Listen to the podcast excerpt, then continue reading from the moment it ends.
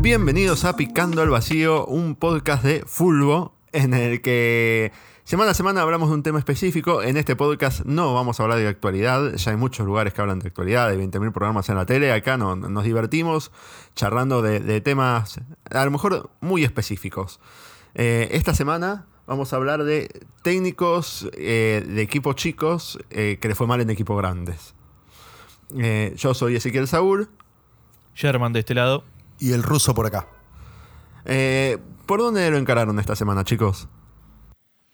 Yo no sé si estoy tan con equipo chico que después le fue mal en equipo grande, sino directamente técnico que le fue mal en equipo grande. Tengo un ejemplo de sí, equipo chico que después fue a un equipo grande y fracasó, que van de acuerdo, y otro que no sé qué tan chicos han sido los, los equipos en los que ha dirigido, pero en los equipos grandes donde dirigió la verdad que no, no, la pegó, no tuvo éxito. Este, y bueno, así fue como, como terminó su carrera como técnico. Bueno, arrancamos. Eh, Ruso, vos vas primero. Dale, arranco con, mi primer DT. Mm. Bueno, yo voy a hablar de Ricardo Alberto el Ruso Zielinski. Mm. Sigo con la cruzada de siempre decir el segundo nombre, es fundamental eso. Como todos los educados por Marcelo Araujo. Exactamente. Bueno, el ruso eh, como futbolista tiene, tiene un paso bastante amplio por equipos chicos. Por ejemplo, Santelmo, Argentino de Quilmes, Chacarita, Mandillú, La Ferrer, entre otros. Y como DT siguió en esa línea, con varios equipos. Por ejemplo, Ituzango, Santelmo, Morón, Defensa y Justicia, All Boys, Juventud Antoniana, El Porvenir, Temperley, Benur, Chacarita, Patronato, y ahí llega a Belgrano, Belgrano de Córdoba, donde la cosa se pone interesante. El Belgrano de Córdoba. Sí. El que recordamos todos. Sí. bueno, en, Belgrano, el ruso en 2011 asciende, ganándole aquí en la promoción. Club Atlético. A River Play, exactamente. Le gana a River, bueno, lo, lo manda a la B y tiene una excelente eh, campaña una vez en primera, una vez que asciende, eh, llega a quedar segundo en la tabla de posiciones y a clasificarse a la Copa Sudamericana. Es el resultado deportivo eh, más significativo de la historia de Belgrano. Eh, es ídolo totalmente en Belgrano. El ruso. Es que lograr ascenso y posterior segundo puesto y clasificación a Copa Internacional es una locura. Ni hablar. Eh, arrancó aparte dejando a River en la B, después le va súper bien. Y está un montón de años, está cinco años y medio en Belgrano con campañas buenas, digamos, regulares en el buen sentido. En ese momento aparece otro actor que es Racing. Eh, Racing venía eh, a los tumbos con el Colorado Saba y había, había perdido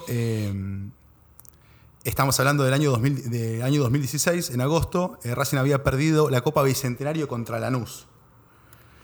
En ese momento, Blanco posa sus ojos, sus ojos blancos en, el ruso Zielinski y lo contrata.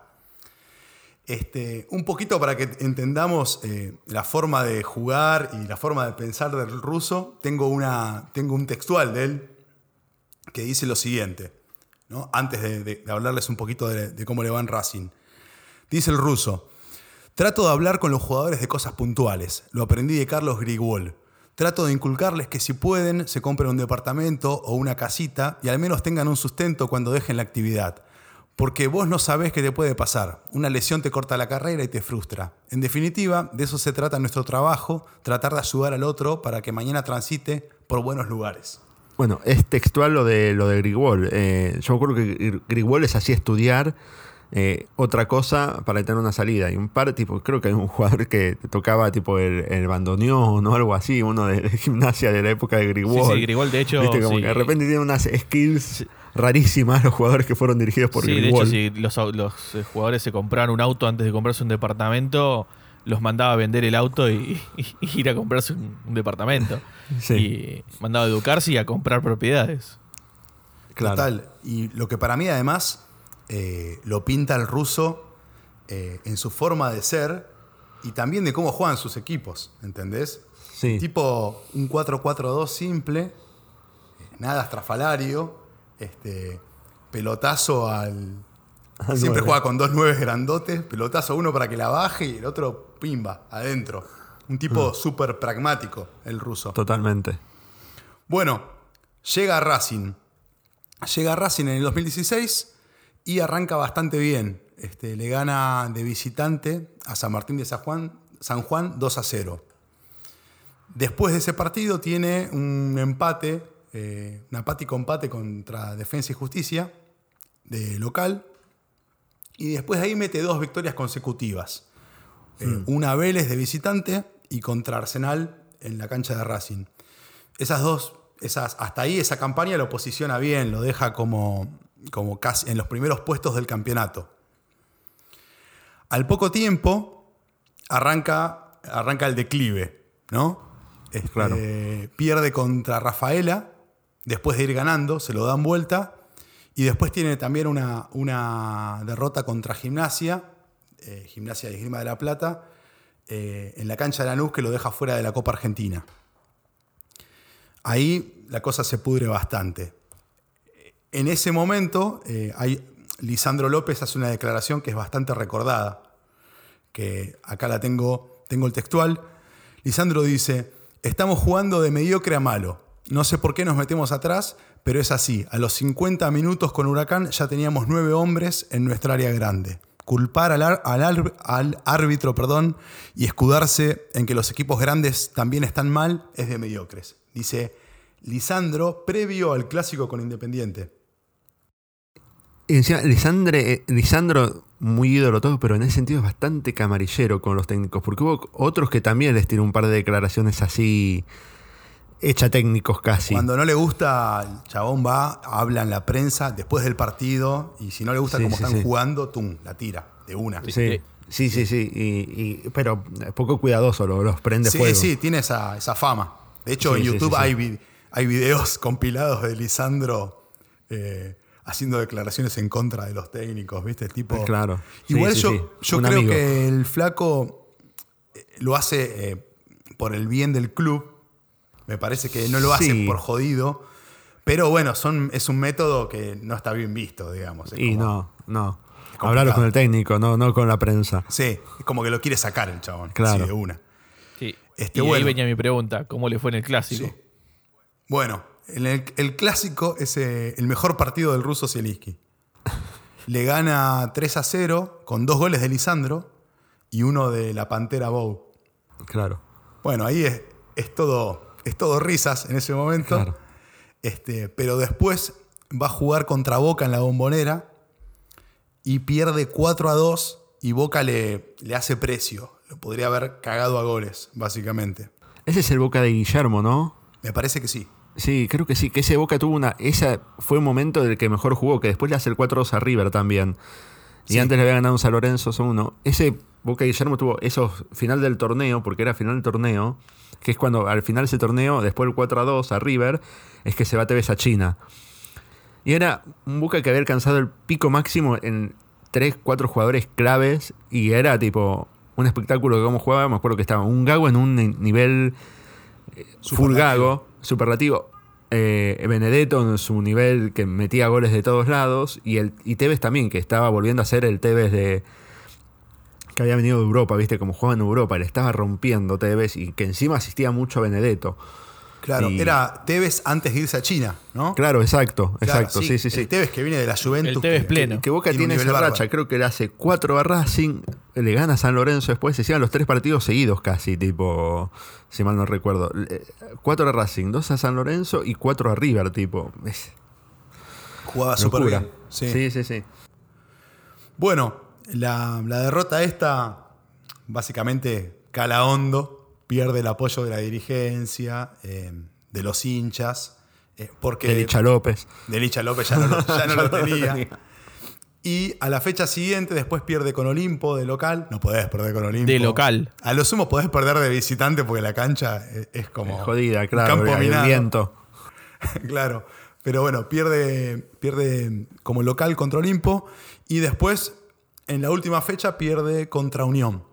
Eh, así que bueno, eh, el ruso para mí también es, viste que no es un tipo, no es un tipo, es un, no es muy Perfil bajo. no es muy combativo, perfil bajo, vio cómo venía, cómo venía la mano, no tenía el apoyo de nadie y renuncia, dejando, eh, dejando jugados 14 partidos con 6 ganados, 2 empatados y 6 perdidos, un casi un 50% de, Sí. de los De puntos. efectividad, sí. sí.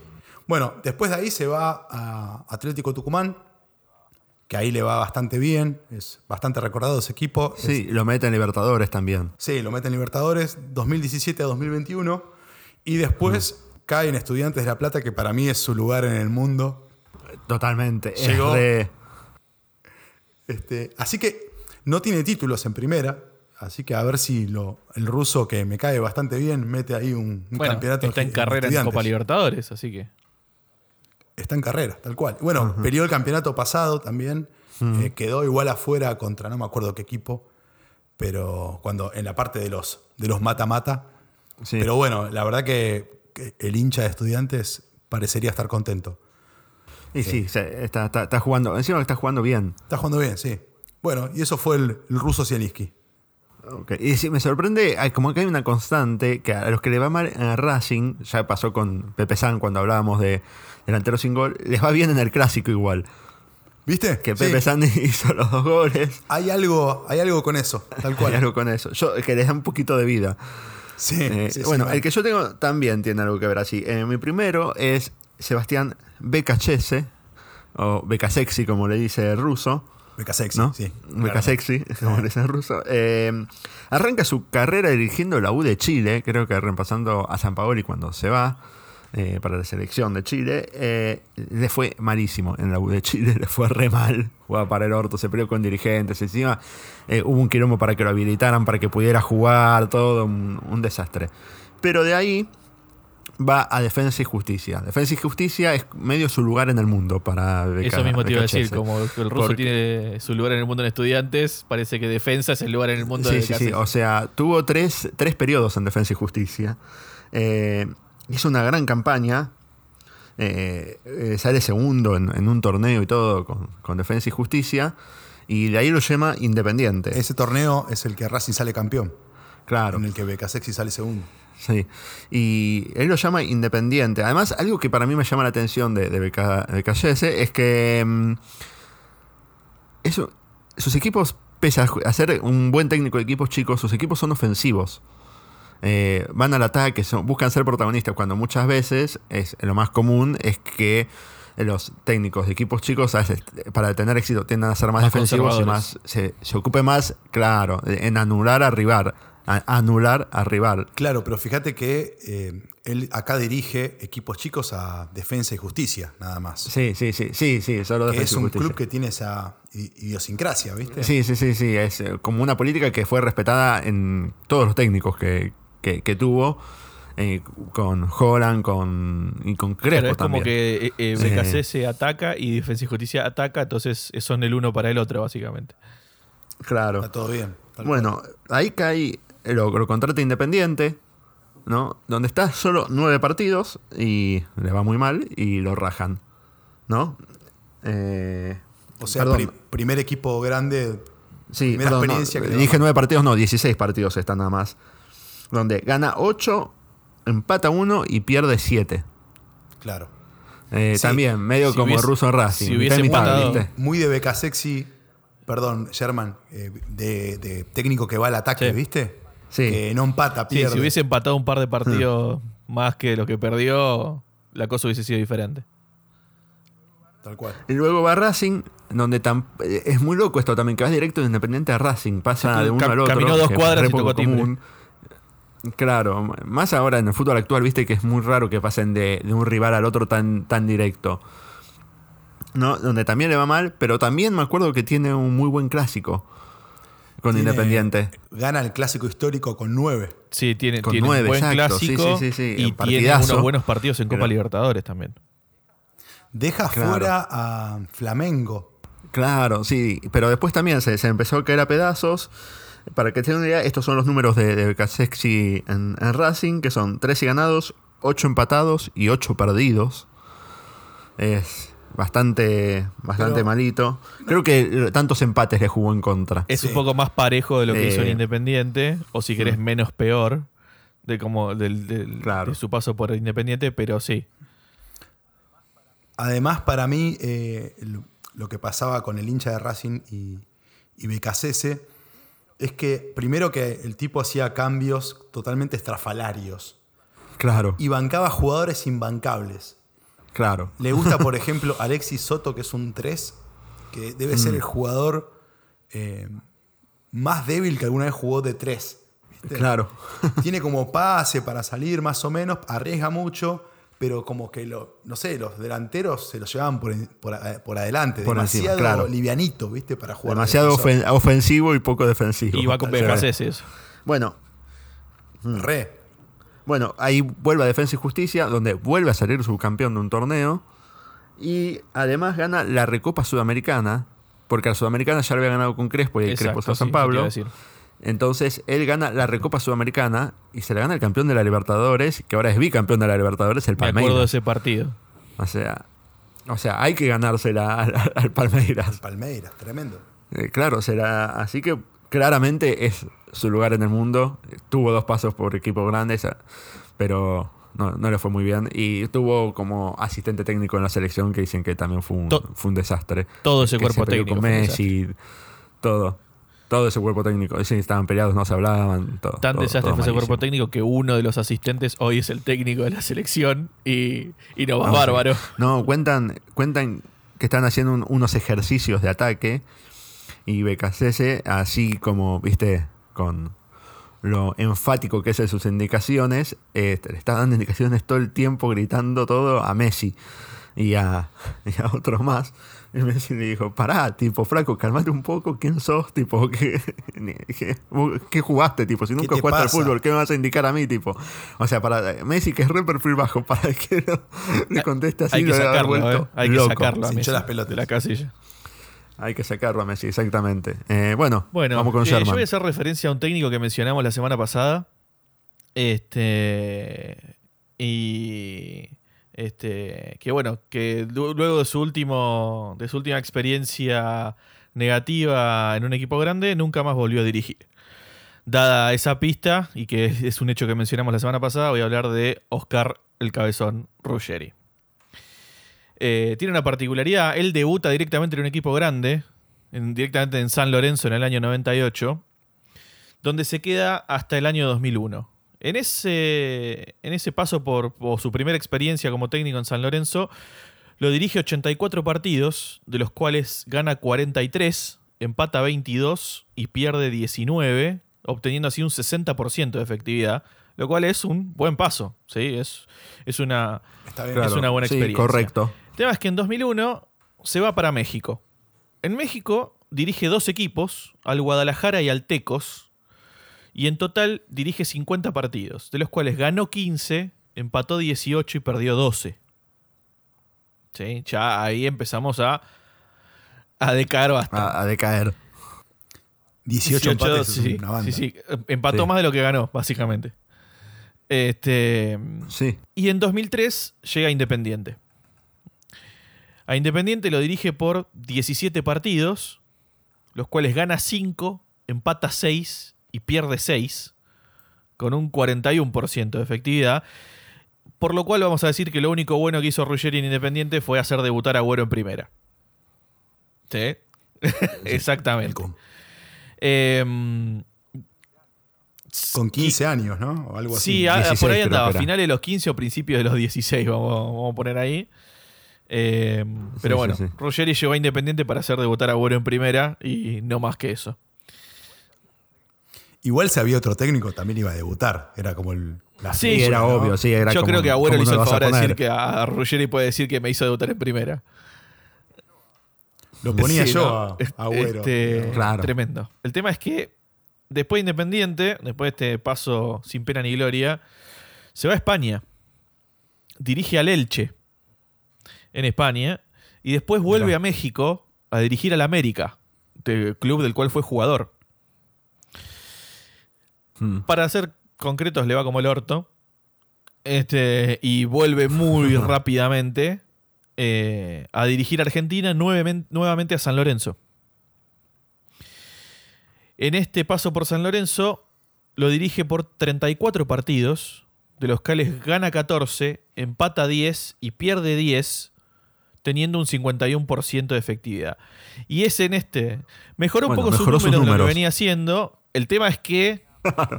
Antes tenía menos victorias que empates Claro, y, y claro, claro. El derrotas tema es que otro. acá es donde sufre las goleadas mencionadas el capítulo anterior, frente a Boca y frente a River.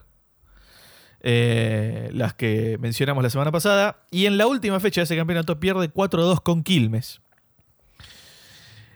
Eh, termina encima. el campeonato noveno con, atentos, una diferencia de gol de menos 3.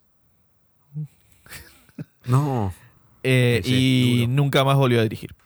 Después eh, inició su carrera de periodista barra opinador.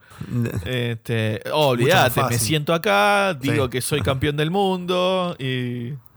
Igual, eh, digamos que Ruggeri nunca le fue bien en ningún equipo, ni grande ni y chico, digamos que como primer paso técnico. por San Lorenzo está bien. Pero Sí. cuando ya eh, eh, no se destacó se y destacó. bueno, después fue todo pendiente hacia abajo. Este, Claro. pensando que, y bueno, ahí rompe con un poco con eso de que, bueno, todos los buenos jugadores deberían ser buenos técnicos y no es así. Este, Para nada. Para nada, porque es una, si bien, a ver, tiene una cantidad de títulos que hoy para un jugador de selección es rara, porque tiene un montón de títulos con la selección argentina. Salió campeón en casi todos los clubes en los que jugó, incluidos eh, River, Boca, Real Madrid, América de México. Eh, y bueno, la selección argentina, como decíamos, pero bueno, como técnico, su, tuvo su mejor experiencia en su primer paso, su primera experiencia como técnico en San Lorenzo entre el 98 y 2001, y después se fue diluyendo como técnico. Eh, y creo que también, bueno, a él le, le sucede lo peor que le puede, creo que le puede pasar a un técnico o a un líder de grupo, que es eh, lo que pasó con Mirko Saric en San Lorenzo. Encima, Eh, claro. Sí, sí, sí. Tremendo eso, Malísimo. pero bueno. eh, Ese es eh, mi, mi primer técnico que, bueno, no, no, no, no dirigió equipos chicos, si querés, el Elche de España, pero cuando le ha tocado dirigir equipos grandes, no, no lo supo hacer. No se lo supo hacer. No se destacó. Claro. Rusito. Bueno, vamos con el segundo. Hay un perro acá ladrando, así que quizás se nos acompaña. Claro. Este, bueno, sepan disculpar. Bueno, vamos con el segundo técnico que es Claudio Daniel El Vichy Borghi Vidos. Tiene otro apellido, el Vichy Borghi, no sabía, lo acabo de aprender. Este, bueno, el Vichy Borghi eh, arranca su carrera como DT en Chile, siendo ayudante en el Colo Colo, en el Colo Colo de Chile, de ayudante de Roberto Hernández. No sé si lo recuerdan. Yo vagamente tengo ahí una, un recuerdo de él. Después debuta oficialmente como DT en el Audax italiano, otro club chileno. Y después tiene un breve paso, esto me pareció raro cuando investigaba el Vichy, va, exótico. Evidentemente en Chile hay como una liga universitaria de fútbol. Bueno, acá también, ¿no? Creo, no sé, la UBA creo que juega el fútbol. Sí, sí, sí, sí. Este, y tiene como un paso breve siendo DT de la Universidad de las Américas en Chile. Después de ese paso, lo contrata eh, el Colo Colo como DT principal y ahí logra el primer tetracampeonato eh, de, un, de un club chileno de fútbol. O sea, le va tremendamente bien. Sí, ahí, si, queremos, Colo Colo podría ser considerado un club grande Sí. de Chile. Sí. ¿no? Pero bueno, este, en este caso me parece que estamos más enfocados a, a clubes grandes de Argentina. Sí, sí, sí, sí. Este, bueno, ahí le va súper bien y llega a la final de la Copa Sudamericana en el año 2006 y la pierde contra Pachuca de México.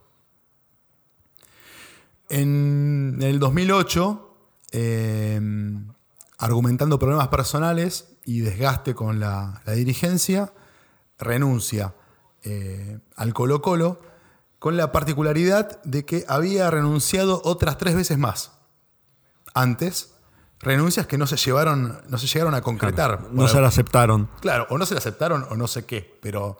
Estaba yendo a renunciar y se perdió en el camino o, o algo. Y...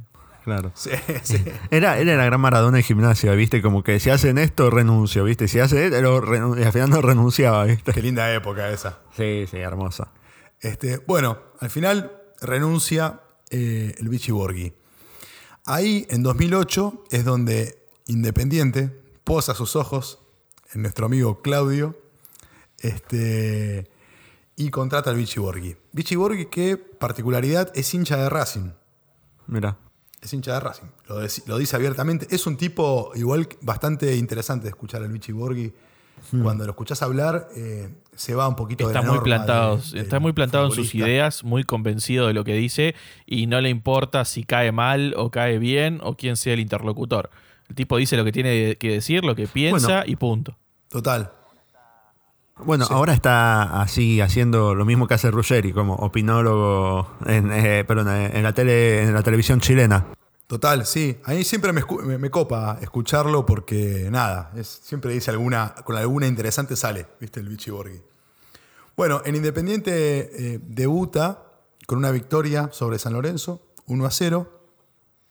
Y después tiene un, un paso muy irregular. Este, tiene, eh, juega 17 partidos con 4 victorias, 9 empates y 4 derrotas. Un 40%, 41% de los puntos sacó. Un paso flojo. Pierde contra Huracán 1 a 0 y renuncia a Independiente. El año siguiente, 2009 en mayo, firma, asume como director técnico de Argentinos Juniors. Ahí le va súper bien. Eh, sale campeón del Clausura 2010. El equipo juega bárbaro. El equipo es el más goleador del torneo. Le va súper bien, pero no renueva contrato porque aparece Boca. Claro. Aparece- Ese argentino que tenía tres jugadorazos.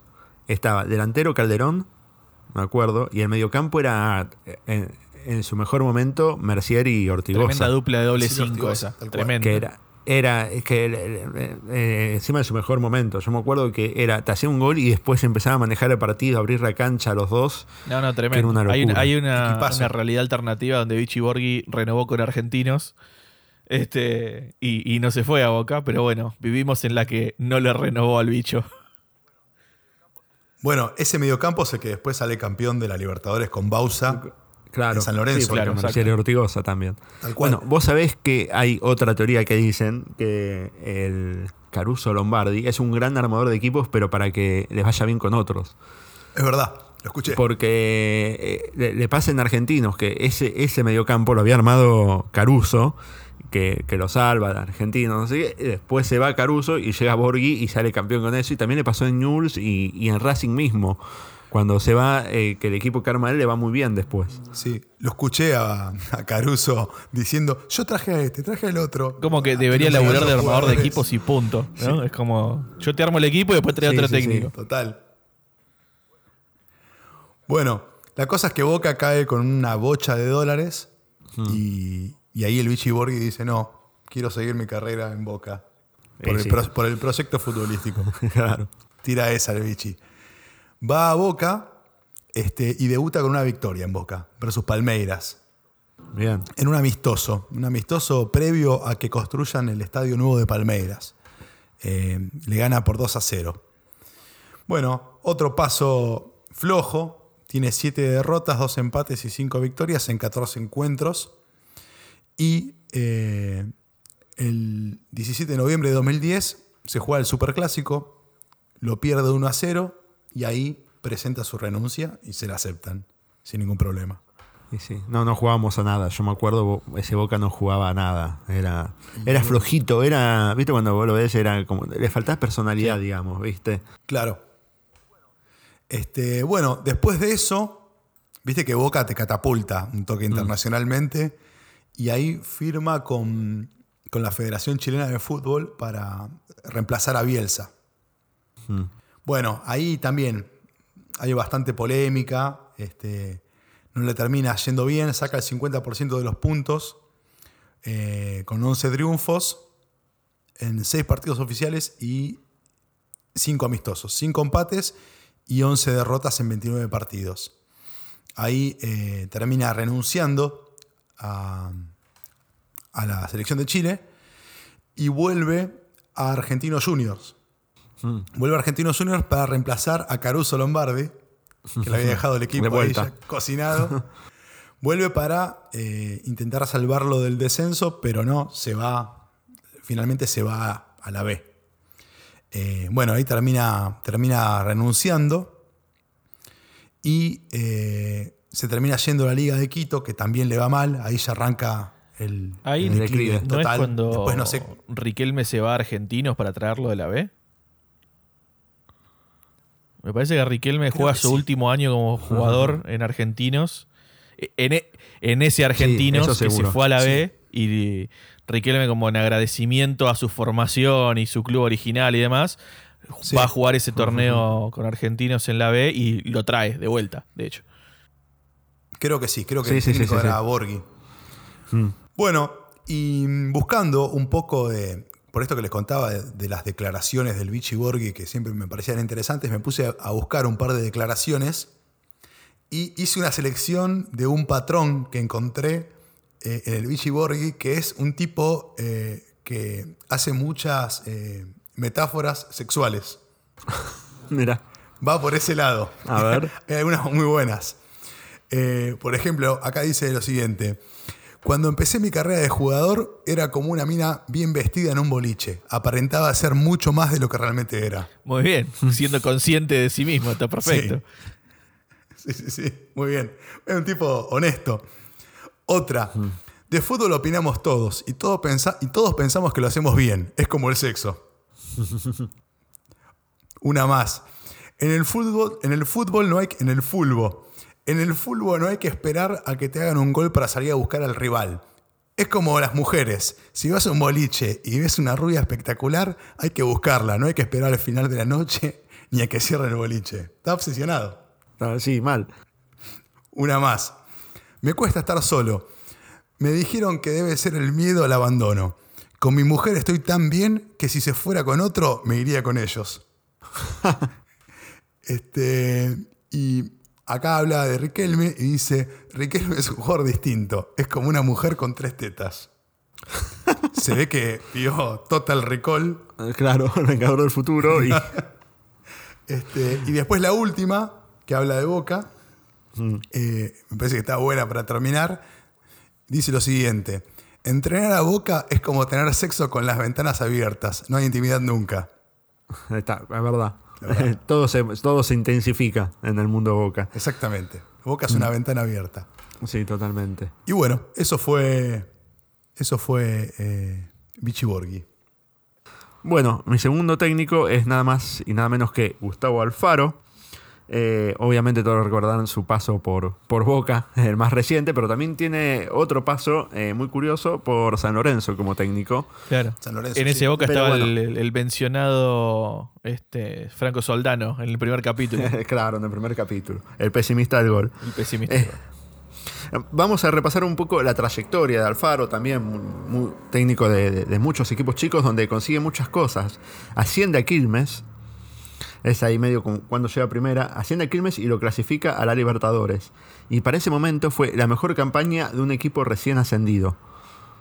Mirá. Bien. Sí, sí, sí. Después pasa a ser técnico de Arsenal, que con la ayuda, con la ayuda de Julio Bombertito Grondona, ganan ¿Cómo, un cómo clausura. dijiste? ¿Con ayuda dijiste? ganan un clausura, una Copa Argentina, una Supercopa Argentina y una Sudamericana. Bueno, sí, había ayuda. Sí, sí, Sí. Eh, después eh, también dirigió a Central, donde no le va. eh, en Central es- tiene su. Para ser grandes, digamos, si contamos a Central como un equipo grande, uno de los grandes del interior, es probablemente donde tenga su peor paso. Eh, Porque escuché estos números. Jugó 14 partidos.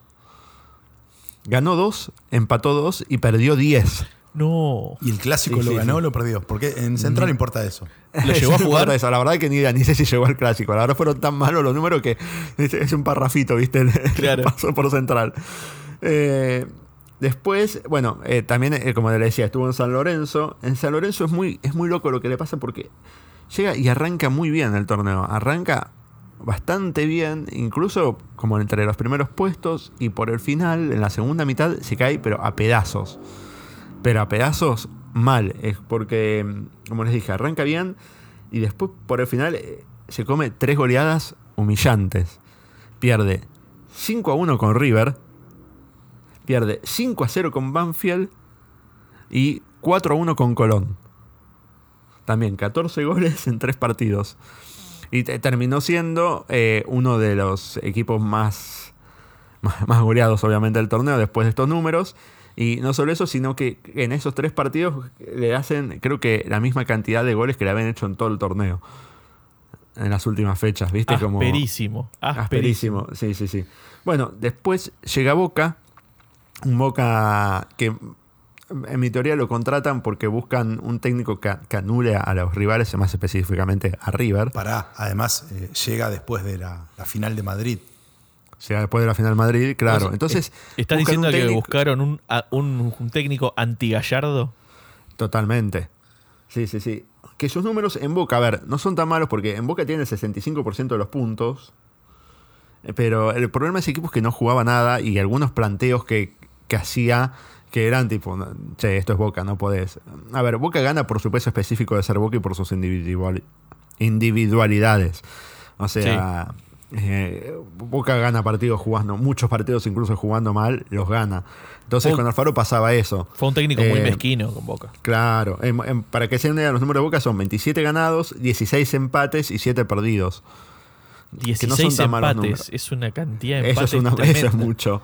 Ese es mucho. Y yo creo que el principal problema fue justo que lo traían para anular a River y fue los partidos con River, porque tiene un superclásico eh, por el torneo Monumental, que es el famoso superclásico que pone a Soldano de 8. Ese partido fue terrible. Y único 9, como único 9 pone a Hurtado y deja a Tevez en el banco, ¿viste? Si vas a poner un único 9, poner que tiene experiencia, ¿viste? El que tiene todo el oficio del mundo. Totalmente. Además que Tevez no está en un buen nivel y todo, pero bueno. Es que su ADN eh, es de equipo chico, ¿viste?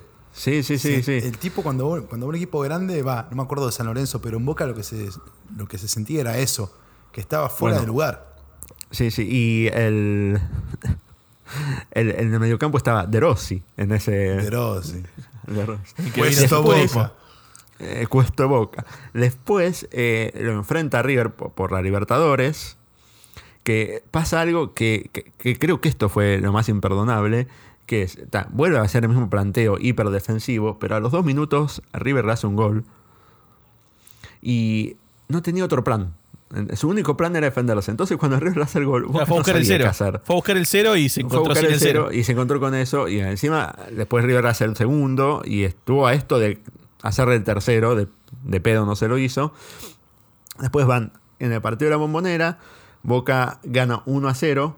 Y obviamente queda eliminado. Eh, con obviamente más ganas que fútbol, ¿no?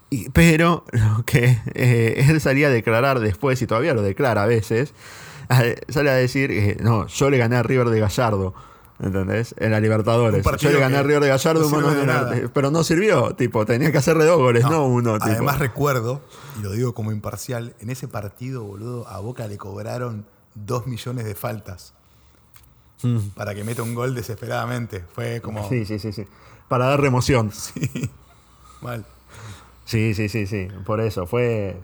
Eh, no, no, no, por eso. Era un, partido que, lo jugaron más con, ganas y orgullo que, con un buen planteo. ¿Te acordás que declaraba eh, Alfaro que River practicaba tirarse? Los jugadores de River practicaban tirarse. Los redescansaron con eso. Sí, igual, ojo que tiene razón en, un poco, ¿viste? Después hicieron, he visto hace, si buscan, tipo hay un editado de, en especial este Matías Suárez, eh, que, vos lo ves y es verdad que incluso hay, jugadas que dicen que eran penal y vos ves que Matías Suárez se tira antes de que le hagan la falta, ¿viste? Bueno, pero eso los jugadores lo hacen. Yo no creo que Todos los equipos. Digo, bueno, hoy hacemos una hora de tirarnos al piso. Es ridículo. No, totalmente. Todos lo hacen. Hemos tenido hasta ejemplos escandalosos hasta en los mundiales.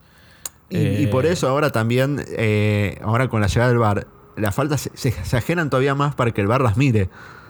Sí. Eh, si se fijan. Pésimo el bar.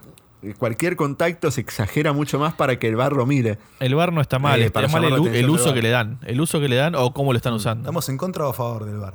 Eso nunca lo hablamos. Para mí lo están usando mal. yo estoy a favor, pero pero se está usando muy mal. Yo estoy a favor siempre y cuando sea como, a ver, el mismo uso que se le da, por ejemplo, en rugby o que se le da al ojo de alcohol en tenis.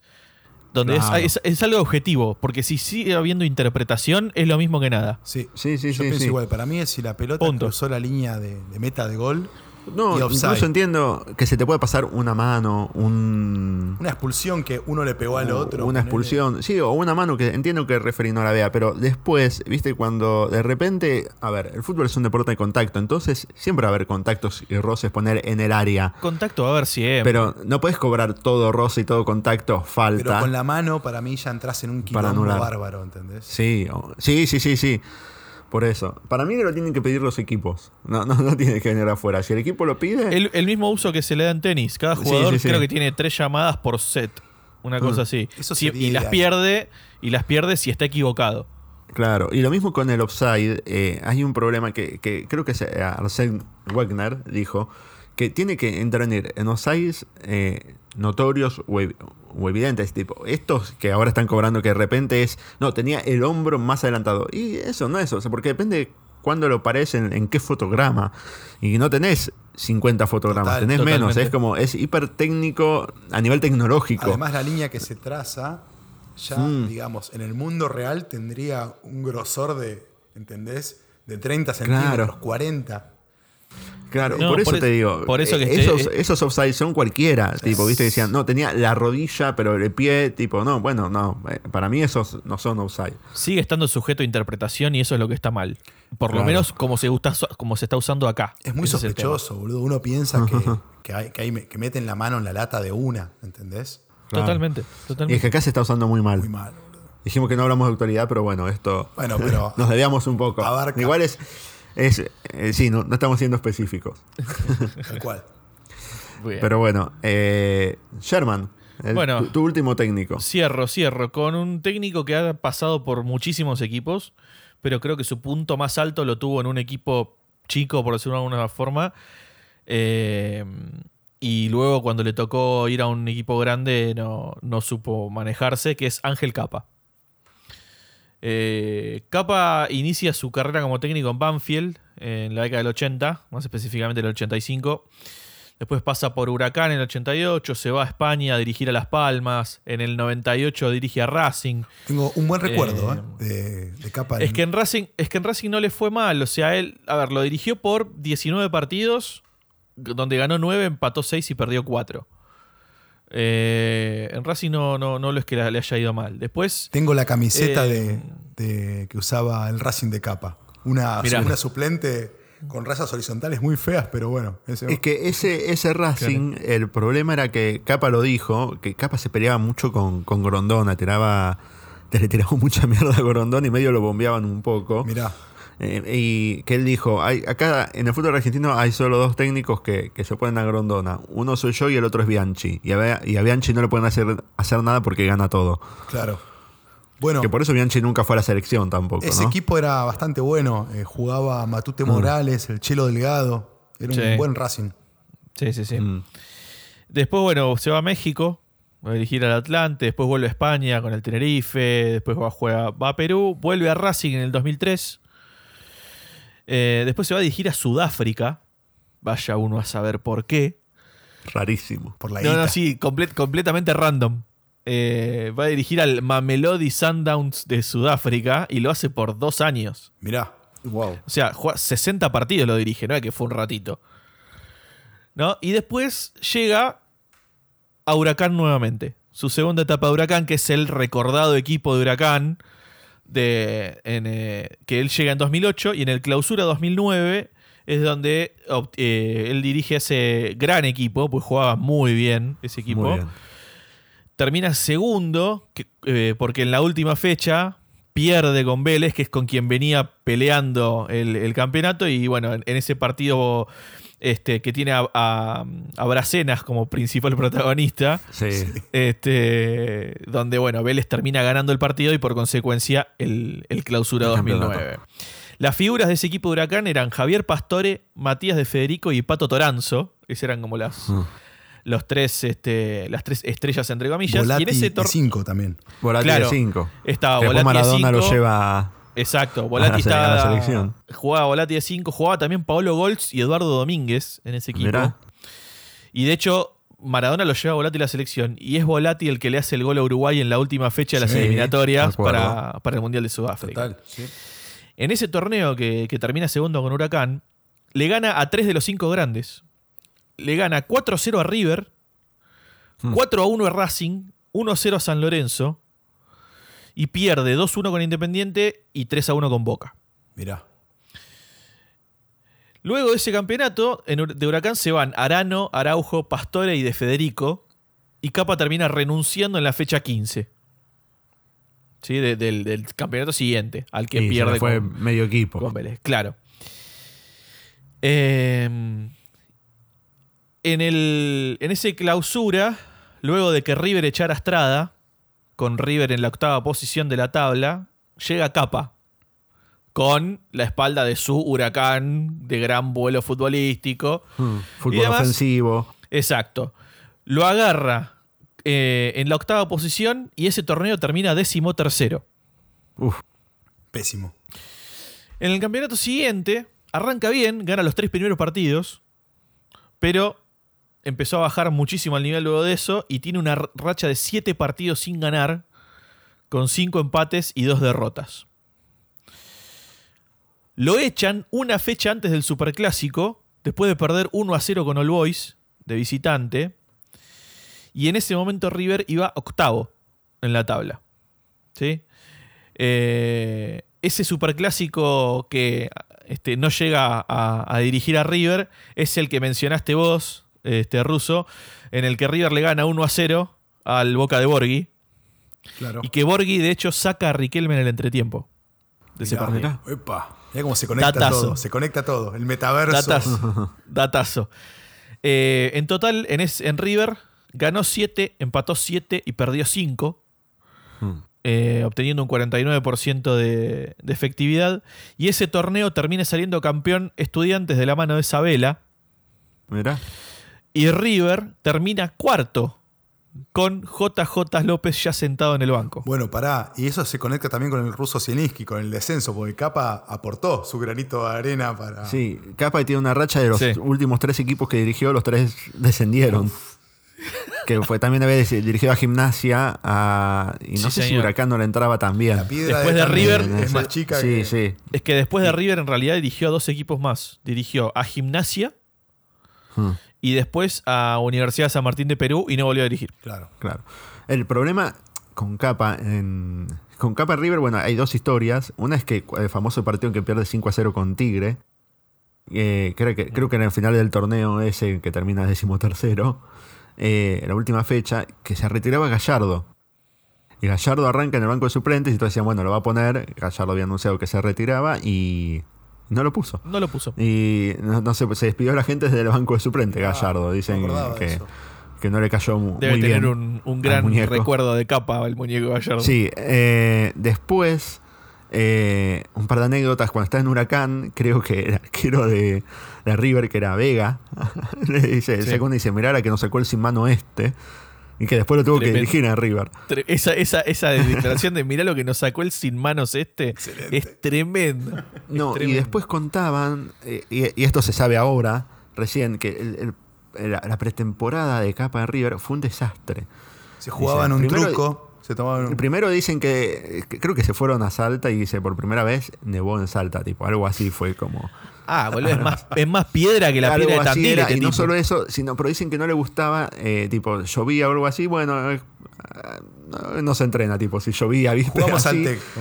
No, y, y no los hacía hacer ejercicios de físicos, tipo, porque no quería que los jugadores estuvieran duros o pesados, sino que eh, todo fulvito, todo fulvito. Que ¿viste? volaran, Así. que volaran en la Y cancha. Es un lírico, Claro. porque el chabón es un lírico, es un vieja escuela Sí, total. ¿viste? Todo, todo fulvito, era todo fulvito. Pero vos lo ves y no, tipo, ahora te das cuenta la diferencia que hay entre la preparación física eh, y los equipos y los jugadores que hacen buena pretemporada. Cuando un jugador llega de afuera sin pretemporada Olvídate. y se nota mucho en el Y fútbol aparte, actual. esa, y eh, preparación física además te, te previene de las lesiones también. O sea, incluso si, si buscan, hay declaraciones de capa Diciendo como que para él, eh, dice, entre Europa y nosotros no hay diferencia física. Dice, un jugador de Barcelona está igual entrenado que tipo uno de Villa Tenía ni tipo idea. algo así. Dice, No tiene idea. "A- ahora diciéndolo, ¿viste? Y, y- digo, porque a lo mejor en Barce- los jugadores se entrenan por su cuenta también ahí, ¿viste? Se, se ponen, tienen sus propios Sí. pre- preparadores que lo ponen a punto. Sí, van al gimnasio antes, después, ¿viste? Como que se matan. Claro. boludo, se matan. Se mata, exacto, no podés. eh, Vos ves la velocidad que se juega en Europa. Y eso no es, eso es de, de entrenamiento, de, de- Sí. de estar rápidos. Una, Pero bueno. una cosa para decir de Capa, es un gran puteador. Gran, en, la en la tradición de, de Federico Lupi, ¿no? De, Sí. Sí, de sí, esos sí. tipos. Todos con bigote. Un bigote y, y puteada, una cosa linda eso. Bueno, eso, dicen que ese, ese paso de, de- de capa por, por River, dicen que principalmente la pretemporada, dicen que fue un desastre, como que no hacen Mirá. ejercicios físicos ni nada, ¿viste? Y, y- O sea, y, te bueno, tienen se que notó. echar. Pero te tienen que echar, además, justo una fecha antes del Superclásico por teléfono. Es tipo, bueno, mira, te llamo para decirte que no vas a dirigir el Superclásico, estás despedido. Eh, tremendo. ¿Y ahí quién dirigió? ¿El negro Estrada fue ese? No, eh, creo No, que ya JJ. JJ. Pero ya contratado o fue, ah, fue un interinato. Creo que agarré interinato y como ese campeonato de River termina cuarto, o sea, lo, lo termina levantando a River eh, de cómo lo había dejado Capa. Porque recordemos, yo les dije, a Capa agarró un River en octava posición después de, de que lo echan a Estrada y lo deja décimo tercero. Y cuando arrancan el siguiente campeonato, lo vuelve a dejar octavo este, lo echan y el quien agarra, que es JJ, lo deja cuarto. Bueno, es que JJ es, en ese sentido es un buen técnico también. Es un buen técnico de, de, de, de- a lo Caruso Lombardi, de salvar equipos del, del descenso. Es que lo que le pasa Eh, con River yo es me acuerdo que es de consecuencia de, River todas las anteriores, una- no solamente de JJ. Claro, no, tuvo, también le pasaba con, con un Talleres que tenía que hacer un campañón para salvarse. Y él lo saca cuarto también a, Ta- a Talleres. O sea, que era buen equipo. El problema que en, en River es que cuando se empieza a complicar un poquito la cosa, justo después de perder el torneo siguiente con el Superclásico, Pasarela se le empieza a meter eh, y armarle el equipo, ¿viste? Eh, y, y él pierde mucha, mucha autoridad ahí. Le, le hace una intervención completa. Este, y es lo que te decía, o sea, el, el equipo de JJ, yo te- primero, a ver, River se termina yendo al descenso por un conjunto de cosas. Sí, sí, sí. No solamente por los, el último campeonato, sino por técnicos anteriores. Creo que Simeone lo había dejado último cuando fue técnico sí, de sí, River y demás. Y, el- y encima, si, no sé si recuerdan, que esas últimas fechas donde River tenía chances y tenía que, si ganaba, no sé, dos de los partidos que jugó, que terminó empatando o perdiendo, fueron por mocos de Carrizo. Sí, total. También, bueno, en el Superclásico y el Este- partido siguiente que fue con San Lorenzo también. Le gustaba Sí, se mandó- mucho Carrizo. Sí, sí, so- sobraba un poco la, la- Yo, la yo- situación. yo creo que en ese, en ese momento por ahí quería mostrarse seguro y, y te- y te- trataba de hacer esas cosas y por los nervios se, le mandaba, le terminaba mandando la cagada. Y bueno, nada, el arquero se manda una cagada y es gol. No, no tiene un alguien atrás Y que sí. lo banque. Es que en el O sea, Superclásico el primer gol es un córner que, que le rebota a Carrizo, sale a cortarlo y le rebota y se le mete. Y al partido siguiente que juegan con San Lorenzo, hay un tiro de afuera que él esa la quiere sobrar un poco, como Sí. se ve para enmendar su horror y decir estoy seguro, y se le escapa y se le mete. Que encima en uno de esos partidos también es que Carri- se están yendo, al- creo que en el entretiempo, se están yendo al vestuario y el Pato Filiol lo va a abrazar a Carrizo, Carrizo le saca el brazo y se pelean Me mal. acuerdo, sí, sí. Y, y renuncia a, a Ian River, que era entrenador de, ar- de arqueros. sí. Épocas, Eh, épocas duras del- de, River. No, sí, sí, es, es todo un- toda una historia, porque hay 20.000 cosas que se hicieron mal, empezando por lo dirigencial, por Pasarela es el principal, principal Sí. responsable. Y- bueno, y Pasarela Aguilar. y Aguilar son los Aguilar. principales. Sí, sí, sí. Por eso, yo digo, bueno, por eso digo que fue un ta- también está la etapa de de- Gorosito que dice que no tenían plata para, para la comida ni, ni para la ropa, que se la tenían que comprar ellos, ¿viste? Cuando Bueno, Gorosito Muy fue fuerte. uno de los técnicos que también consideraba para. consideré. ¿No? Yo también.